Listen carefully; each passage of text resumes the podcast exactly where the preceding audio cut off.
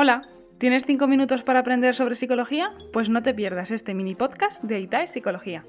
Soy Lorena Alfaro, psicóloga de ITAE Psicología, y hoy os voy a hablar de Iván Pavlov, el fisiólogo ruso que descubrió el condicionamiento clásico.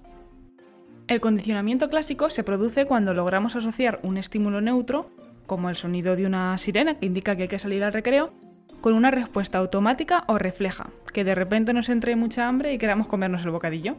Nuestro cerebro aprende que cuando suena la sirena, que es algo que no tiene nada que ver con comida, no es olor a comida, no es una imagen de comida ni un sitio donde se come, es solo un pitido. Pero cuando suena, nuestro cerebro aprende que es hora de comer y nos entra hambre.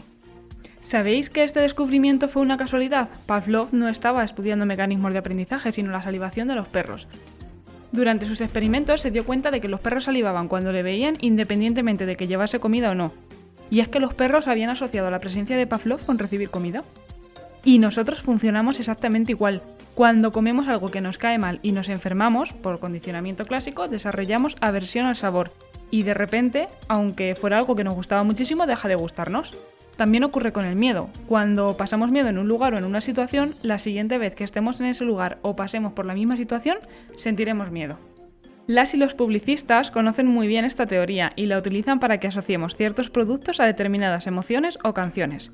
Por ejemplo, los anuncios de Coca-Cola en los que sale una familia compartiendo momentos, o los anuncios de perfumes en los que sale una persona atractiva.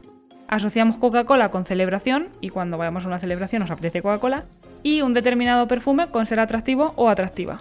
¿Y qué me decís de esto?